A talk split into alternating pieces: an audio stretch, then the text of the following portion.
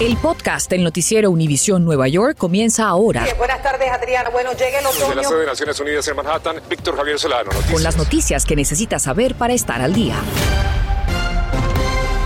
¿Qué tal? Buenas tardes. Le saluda Adriana Vargasino. Y Víctor Javier Solano, como siempre, un gusto que nos acompañe. Tenemos muchas noticias importantes para nuestra comunidad hispana en el área triestatal.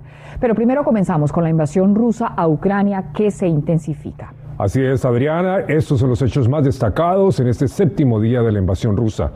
El gobierno ucraniano asegura que son más de 2.000 los civiles muertos como consecuencia de los bombardeos. Por primera vez Moscú reconoce la muerte de cerca de 500 soldados y más de 1.600 heridos.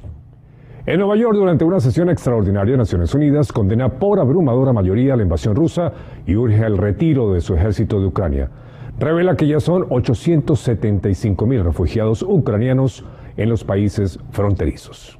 Y en este momento la gobernadora Hochul se encuentra en una iglesia ucraniana en el Bajo Manhattan y allí está nuestra Violeta Bastardo. Violeta, cuéntanos qué está ocurriendo a esta hora. Adelante.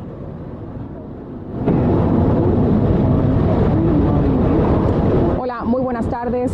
Con los brazos abiertos recibiremos a los refugiados, ha dicho la gobernadora Kathy Hoco, quien hace apenas algunos minutos llegó aquí a esta iglesia católica ucraniana San Jorge. Aquí vemos un pequeño altar improvisado en memoria a las víctimas de esta guerra que ya lleva aproximadamente cinco días. Aquí hemos visto también estudiantes que entraron por la puerta a unirse a una misa que se lleva en honor en memoria a las almas perdidas. En eh, momentos previos, la gobernadora de Nueva York dijo que condenamos la violencia injustificada. Nuestras oraciones están con el pueblo ucraniano, incluidos aquellos que viven en Nueva York que temen por sus familias. Hoy, a las 11 de la noche les contamos acerca del anuncio que hará la gobernadora, cómo puede ella, o dice ella, promete ayudar a este pueblo ahora mismo en agonía. Mientras tanto, allá regreso a ustedes a los estudios. Estaremos muy atentos, Violeta, gracias. Y el canciller de Educación de la ciudad de Nueva York ofrece un discurso sobre su visión de las escuelas públicas y también las prioridades del departamento. Nuestra Mariela Salgado nos cuenta cuáles son esos cuatro pilares para empoderar a los estudiantes y también a sus familias. Atención padres, hay cuatro pilares que usted se debe aprender porque de ellos dependerá la educación de sus hijos. Una nueva visión que los encaminará al éxito, según anunció hoy el canciller Banks. Y estos son los cuatro pilares. El primer pilar es cambiar por completo la imagen que tiene el estudiante sobre su experiencia en la escuela. O sea, que el alumno diga, yo quiero ir al colegio, quiero estudiar, quiero superarme. El segundo pilar es poner en práctica prácticas que funcionen. O sea, si a una escuela le resultó esta iniciativa, vamos a ponerla en todos los planteles. El tercer pilar priorizar el bienestar integral del alumno. Eso quiere decir que no solamente en su mente, el estado mental, físico, sino también la nutrición, que entiendan por qué es importante comer sano. Y el cuarto pilar es formar una verdadera alianza con los padres. Ojalá sea así, nos dice esta abuela. Hay que reforzar un poquito más. La lectura es algo que tienen bastante problema los niños. Las lecturas, por lo menos el mío tiene problemas también con la escritura. Esta líder de Junta de Padres nos dice que estos pilares son un buen primer paso, pero falta ayuda para los niños que tienen problemas con el aprendizaje, como su hijo que tiene dislexia. Hemos pedido más de 100 mil niños en los últimos dos años. Se han ido de la escuela, eh, del sistema de escuela eh, pública y muchos de esos niños están que, eh, en homeschooling. ¿Y por qué? Porque hay muchos niños que han esperado demasiado para sus evaluaciones. Consciente de esta realidad, el canciller dijo que los más chiquitos no están leyendo bien cuando llegan al tercer grado. Por eso la inversión será masiva, nunca antes vista para identificar a niños con dislexia o dispraxia. Yomaira nos dice que en la intervención está la clave. En la escuela se dieron cuenta desde temprano que su hijo tiene problemas de audición. Él recibe terapias actualmente aquí en la escuela y estoy muy agradecida porque el apoyo es muy bueno. Si se logran estos cuatro pilares, entonces estos niños verdaderamente van a ser exitosos en las escuelas, podrán llegar a la universidad y con ello llegar también a la clase media. En Manhattan, Nueva York, Mariela Salgado, Noticias, Univisión 41. Pasamos con una alerta local. Estas son imágenes después de un accidente vehicular en el que dos policías resultaron heridos luego de una persecución en Brooklyn. Ocurrió poco antes de las 4 de esta tarde entre Rugby Road y Cortelyou Road. Los sospechosos se dieron a la fuga después de que su vehículo se estrellara. El caso todavía sigue bajo investigación. La violencia juvenil en la Gran Manzana desafortunadamente no se detiene. Tan solo en esta semana, dos incidentes separados reflejan la realidad que se vive en las calles de la ciudad. Así que Pierre Ortega nos cuenta qué soluciones están buscando las autoridades y los programas disponibles para ayudar a los jóvenes. Este martes le hablábamos de una iniciativa de la ciudad de Nueva York para ayudar a jóvenes en libertad condicional a través de mentores. Y justamente la tarde de este martes, aquí donde me encuentro, en la avenida Flushing con Broadway, cuatro jóvenes fueron apuñaleados. Sus edades estaban entre 16 y 21 años de edad. Y este lunes, solo un día antes, un adolescente de 14 años de edad fue baleado en un tobillo también aquí en Brooklyn, en el vecindario de Bed-Stuy. Es por eso que les traemos estos programas que ofrecen ayuda a los jóvenes en la ciudad de Nueva York para encaminarlos hacia un mejor futuro. Una de estas ayudas es el programa de empleo juvenil de verano para neoyorquinos de entre 14 y 24 años. El periodo de solicitud ya está abierto y durará hasta el 22 de abril. Para más detalles del programa pueden llamar al 1-800-246-4646 o también al 311. Otra fuente de ayuda para los jóvenes es el Neighborhood Opportunity Network, NEON, del Departamento de Probatoria de la ciudad, que brinda servicios a cualquier persona en libertad condicional que viva en la ciudad de Nueva York. Y también a residentes de Bed-Stuy, Bronxville, East New York, Harlem, Jamaica, el norte de Staten Island y South Bronx, sin importar si están o no en probatoria. Se da prioridad a personas de 16 a 24 años y no importa el estatus migratorio. Además, en la ciudad de Nueva York existen centros de acogida para jóvenes fugitivos y sin hogar que estén entre los 14 y los 24 años. En dichos centros, estos pueden recibir ayuda como comida, ropa, carga de teléfono, duchas, lavado de ropa, atención médica, apoyo para el trabajo e incluso refugios de emergencia. Los servicios están disponibles independientemente de la condición migratoria. Para saber del programa y dónde están los centros, llame al 311 y pregunte por refugio para jóvenes. También puede llamar al número 1-800-246-4646 de lunes a viernes de 9 a.m. a 5 p.m. En Brooklyn, Peter Ortega, Noticias Univisión 41. Infórmate de los principales hechos que son noticia, aquí en el podcast del noticiero Univisión Nueva York.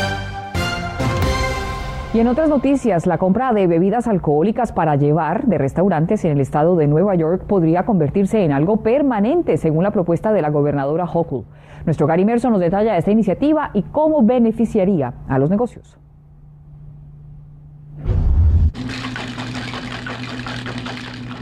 La industria de los restaurantes dice salud y celebra que en lo adelante se pueda llevar alcohol para sus casas, ya que cuenta con el favor de la gobernadora Hochul para hacer esta ley permanente. Pero que se lo sirvan así no significa que sea la forma apropiada. Cuéntanos cómo debe llevar alcohol a la gente.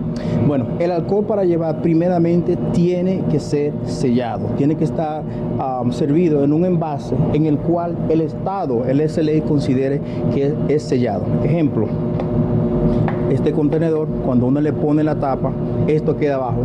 Pero no solamente eso, para usted comprar licor para llevar, tiene que comprar comida. Si no compra comida, para nosotros es ilegal y representa una multa. Estamos proponiendo como ley permitir a los negocios vender alcohol para llevar, dijo la gobernadora Hochul en una conferencia para que restaurantes puedan hacerlo de forma permanente. ¿Qué ha significado para ustedes este permiso? Para nosotros esto significa un incremento en ventas, especialmente durante el verano, de aproximadamente un 15%. La Asociación de Restaurantes del Estado también nos ofreció su reacción. Va a doblar la nómina para nuestros restaurantes y van a ayudar a promover la industria que tanto estamos necesitadas. Nosotros estamos pasando a calamidades entre los pagos, los gastos y la pérdida de empleados. Que de verdad necesitábamos este Liquor Go. La Asociación de Tiendas de Licores se mostró opuesta y dice que la legislación propuesta tomaría lo que queda de estas pequeñas empresas, sus clientes habituales, y se los entregaría a otra industria que no se vea obligada a seguir las mismas regulaciones. El Estado ha estado manejando números altísimos, unos 75 mil solicitudes, 14 mil renovaciones, 20 mil licencias nuevas, unas 30 mil fiestas o eventos especiales, además otras cosas. Ahora hay un cambio. En vez de nosotros esperar de 6 a 7 meses para tener una aprobación del Estado para poder vender licor, ahora en tan pronto como 15 días el Estado te puede dar una licencia temporaria que te permite a ti abrir tus puertas. Gary Merson, Noticias, Univisión 41. Todos queremos saber cuándo podremos guardar los abrigos de invierno, las bufandas, los gorros y los guantes de una vez por todas. La primavera meteorológica inició este martes con temperaturas en la ciudad de Nueva York unos 10 grados por encima del promedio. Pero ¿cómo estarán las próximas semanas? La primavera astronómica comienza el 20 de marzo y es cuando el Sol se ubica directamente sobre el Ecuador y los días y noches tienen la misma duración en casi todo el mundo. Las temperaturas comienzan a aumentar poco a poco en el área triestatal y el Centro Nacional de Meteorología ya tiene pronósticos extendidos para los próximos tres meses en cuanto a las temperaturas y la precipitación. Durante esta primavera, que es los meses de marzo a, mayo, las temperaturas en promedio van a estar eh, encima de lo normal y en términos de precipitaciones pues va a estar alrededor de, de cerca de lo normal. Uno de estos elementos más importantes que ayuda a determinar estos pronósticos a largo plazo es la oscilación del sur, más conocida como los fenómenos del niño y la niña. ¿Pero qué son? Cuando tenemos el fenómeno de la niña, generalmente lo que ocurre es que las temperaturas en el Pacífico ecuatorial suelen ser más frías de lo normal. Y cuando tenemos ese fenómeno de la niña o del niño, que es el, opuesto, generalmente influye bastante el patrón del tiempo mundialmente. ¿Por qué será que las temperaturas en el agua del Pacífico son tan importantes para las predicciones meteorológicas en nuestra área? Cuando tenemos el fenómeno de la niña, se suele desarrollarse una, una área de alta presión, que es que trae buen tiempo sobre las áreas sureste de los Estados Unidos, cerca de la costa de Florida, las Bahamas, lo que va a suceder es que va a traer vientos del sur, suroeste. Cuando tenemos vientos del suroeste, lo que va a traer es aire más cálido. Por lo tanto, cuando tenés aire más cálido, las temperaturas van a estar encima de lo normal. Las máximas promedias para el mes de marzo son de 50 grados, en abril 62 y en mayo deberíamos de estar en el rango de los 71 grados. Entonces sí podremos guardar los abrigos. Stephanie Vies, Univisión 41. Bueno, muy interesante, gracias a nuestros guardianes del tiempo.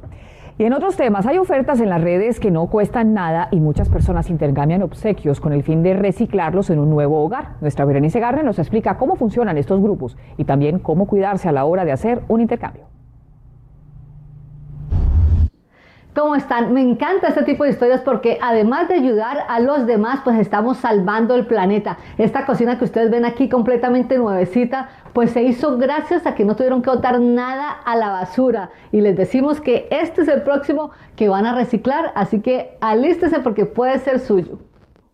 Christine toma la foto del próximo artículo que subirá a Freecycle donde ya ha donado varias cosas. Este es las cadenates que había antes. Además donó hasta las ollas y utensilios que ya no necesitaba. Lo único que tiene que hacer es venir a recoger el artículo y así. Así de sencillo ha regalado hasta una máquina de coser y ella recicló estas telas. Pude entonces crear un vestido con la tela que ella me dio pero cuidado. Es algo gratis, pero nuestra seguridad va primero. La comisionada del Departamento del Consumidor explica que es mejor no dar la dirección de su casa. Dar el más mínimo posible de información que sea, que sea necesario para poder hacer el intercambio. De hecho, el programa es tan popular que incluso en sectores como este en East Brunswick la policía ha creado zonas como esta de intercambio que tienen cámara para que sean seguras. Pero además, no olvide revisar que no quede nada personal o privado en las cosas que va a entregar. Y si usted es el que recibe, queremos verificar que esté funcionando de la manera que debe funcionar y tener mucho cuidado verificar también si sí se ha hecho algún recall del producto. Especialmente si está recogiendo juguetes electrónicos o cunas para sus niños o bebés. Para esto revise la página de la Comisión de Seguridad de los Productos en cpsc.gov. Allí podrá ver si algo fue retirado del mercado. Si usted también quiere ser parte de un Free Cycle Program, pues entre a su página de Facebook y busque cuál es la más cercana a su vecindario. Y si no hay una, pues fácil, cree la suya. En Bromwich, Berenice Garner, Noticias Univisión 41. Gracias por escuchar el podcast del noticiero Univisión Nueva York. Puedes descubrir otros podcasts de Univisión en la aplicación de Euforia o en univision.com diagonal podcasts.